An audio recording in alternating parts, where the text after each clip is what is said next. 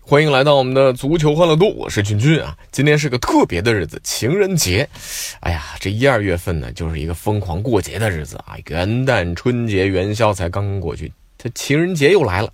这单身的朋友们要加油了啊！大胆而且要有新意的对你喜欢的人表白啊！光是什么我爱你呀、爱老虎油啊，呃，这也太老土了啊！咱们说点特别的外语啊，比如说，你知道波兰语我爱你怎么说？啊，这个翻译过来就叫做烤蛤蟆去啊，烤蛤蟆，然后呢带上姑娘去吃个烤牛蛙啥的啊，那特别匹配。这捷克语我爱你呢，呃，怎么说还和足球有点关系啊？呃，叫做米卢吉的，哎，对，就是咱们的前国足主帅米卢啊。呃，想想咱们现在这国足，米卢还真的会很着急呀。啊，当然，在这个单身朋友大胆表白、力求脱单的日子里啊，广大情侣是肯定不会放过那个虐狗的好机会。这又到了花式虐狗的日子了，而且我今年才发现，在足球明星当中，这虐狗高手那也不是一个两个啊。这先要说的就是国足队长冯潇霆啊，专业虐狗两三年啊，就在这两天，在自己的微博上发了一封长信啊，来回忆自己结婚八年的点滴。这封信啊，这把狗粮啊，咱们必须要细细来品味。这信是这么写的：说，Dear 老婆，登记那年我们没有像现在很多的情侣一样一起留个结婚合照，没有朋友到场，甚至我都没有求婚，就这么仓促的登记了。而我们结婚的理由竟然是去韩国踢球，结婚的球员可以自己住一套大房子。你说这第一段吧，告诉我们什么道理？什么是好姑娘？不用求婚，也不用拍婚纱照啊！为了男友在韩国踢球可以住套大点的房子，就跟着去登记了。哎呀，什么条件都不谈，这真的是女友中的标杆呐！这继续写啊，冯潇霆，在去登记的民政局门口，我们大吵一架，就差动手了。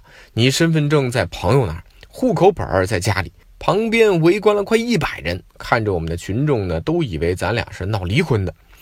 我们彼此没有相同爱好，没有相同口味。你喜欢的事儿，我不感兴趣；我爱吃的菜，你觉得难吃。你玩过山车，我玩碰碰车，从凑不到一起。貌似连我这个人都不是你喜欢的型。哎呀，这两段又告诉我们什么呢？其实啊，冯潇霆的太太还真是没心没肺 啊！当然是玩笑了啊！当然了，这大条神经其实也是一种优点嘛。这但是读到这里真是诧异。说你们怎么能走到一起，还一起八年？继续往下看，冯潇霆写道：“但你就是这么难以理解、不可捉摸的嫁给了我。我知道肯定不是因为我美，八年的时间也正是因为我们之间有太多不一致，使我们的生活充满挑战，充满包容和理解，创造共同的目标，寻找有意义的事情。这些过程已经成为我们生活当中的一部分，也是最大的乐趣。”从各自追求事业到共同努力、相互依靠，你负责教育孩子的内在素质，我负责孩子的外在表现；你负责逛街买菜、逛淘宝，我负责拎包结账、开车门。从努力经营事业到现在携手做公益，哎呀，这才是真正爱情的教科书啊！没有相同爱好就创造共同目标，这点值得天下的有情人共勉啊！最后，冯潇霆的表白堪称中国球员示爱中的巅峰之作。他写道：“感谢上天给我一个机会，让我遇到一见钟情的你。我会一直努力，向你心目中的那个理想的标准靠近，哪怕这个期限是一辈子，我也会努力到最后。你知道的，我的梦想除了中国足球走向世界，还有让你幸福一生。”哎呀，这可不是国足队长第一次虐狗了。去年的五月二十号，五二零啊，冯潇霆就发布长微博啊，深情说道：“其实我最大的感慨就是在人海茫茫中遇见了你。”最后他还调侃说：“希望妻子能再给点零花钱，不然没钱发红包了。”好了，能像冯潇霆这样文艺虐狗的球员其实并不多。更多的表达爱的方式，无非就是买买花啊，送个包啊，啊，所谓包治百病嘛。但球员还有一个独门的优势，就是可以在进球之后用庆祝动作来虐狗。这说到进球之后会撒狗粮的球员啊，首先想到的那就是指环王劳尔。从认识劳尔的那一天起啊，每次进球之后，这位曾经的西班牙王子就会做出亲吻无名指上结婚指环的动作。这个动作不只是迷倒全世界多少女球迷，人们也给他送了一个绰号“指环王”。和劳尔有着异曲同工之妙的是，米兰大脑皮尔洛每次进球之后呢，他都要亲吻他的结婚戒指，因为上面刻着他妻子黛博拉的名字。那皮尔洛对妻子的感谢是三言两语说不尽的啊！因为在皮尔洛最困难的时候，正是青梅竹马的妻子不离不弃，在他身边支持他、鼓励他，熬过了人生最黑暗的时光。最后呢，皮尔洛扬眉吐气：“哎呀，只不过这两个人呢，只能共甘苦，却注定无缘共富贵。”在二零一四年，两人的婚姻是走到了尽头。爱情有的时候也只能是不求天长地久，只愿曾经拥有。呃，不过要说到意大利足坛最具浪子情怀的，那一定是维耶里。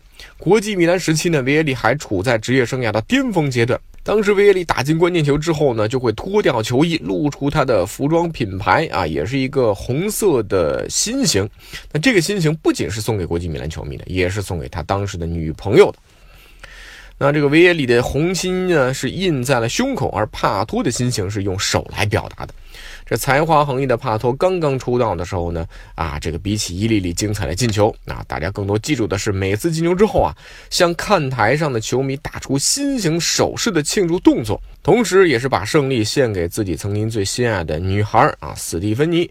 那现在的这份美好的爱情早就不在了。但是这个赛季他加盟了中超天津权健啊，帕多又会在中超上来贡献什么样的庆祝动作啊？也是咱们中国球迷所期待的。啊，当然回想一下球场示爱的巅峰之作啊，可能还要归属罗马王子托蒂，他将大拇指含在嘴里模仿婴儿吮吸奶嘴的动作啊，也是感染了全世界的球迷。这也正是托蒂献给爱妻和孩子的标准庆祝动作。啊，这托蒂的示爱方式当然不仅这样了。他曾躺在场边，将皮球放到球衣下面，假装产妇临盆的情景，对啊，这也是他开创的，让看台上的妻子是热泪盈眶。呃，这说到球场上这个示爱，一个人还不够啊！德甲豪门拜仁呢，就曾经来过一次集体接力示爱。故事呢是在二零零八到零九赛季，拜仁主场迎战科特布斯的那场比赛。拜仁球员掀起了一场爱情接力风暴。先是里贝里在打进一个球之后呢，特意穿上粉红球鞋、戴上红色手套的里贝里，亲吻了写有妻子瓦西巴名字的左手腕的绷带。那半场结束前呢，中卫德米凯雷斯收获进球。阿根廷人的进球后呢，捡起球将它包进了球衣啊，就是上面说的拖地做的那个姿势，做出了孕妇的姿势，献给他已经怀孕的女友。而下半场呢，克洛泽将里贝里的传中球顶进之后呢，伸出了三根手指，指代妻子西尔维亚和双胞胎的儿子。而之后呢，托尼和奥托配合之后破门，意大利人呢也特别亲吻左手。原来啊，大拇指上戴的啊是未婚妻马塔送他的戒指。那这些进球后的庆祝啊，相信发生在全世界每天进行的无数足球比赛当中。那其实幸福的人常常会说，只要两个人在一起，天天都是情人节。那情人节呢？啊，当然是一个表达爱的节日，但相信和足球一样，一年四季的陪伴，细水长流的关怀，或许才更加可贵。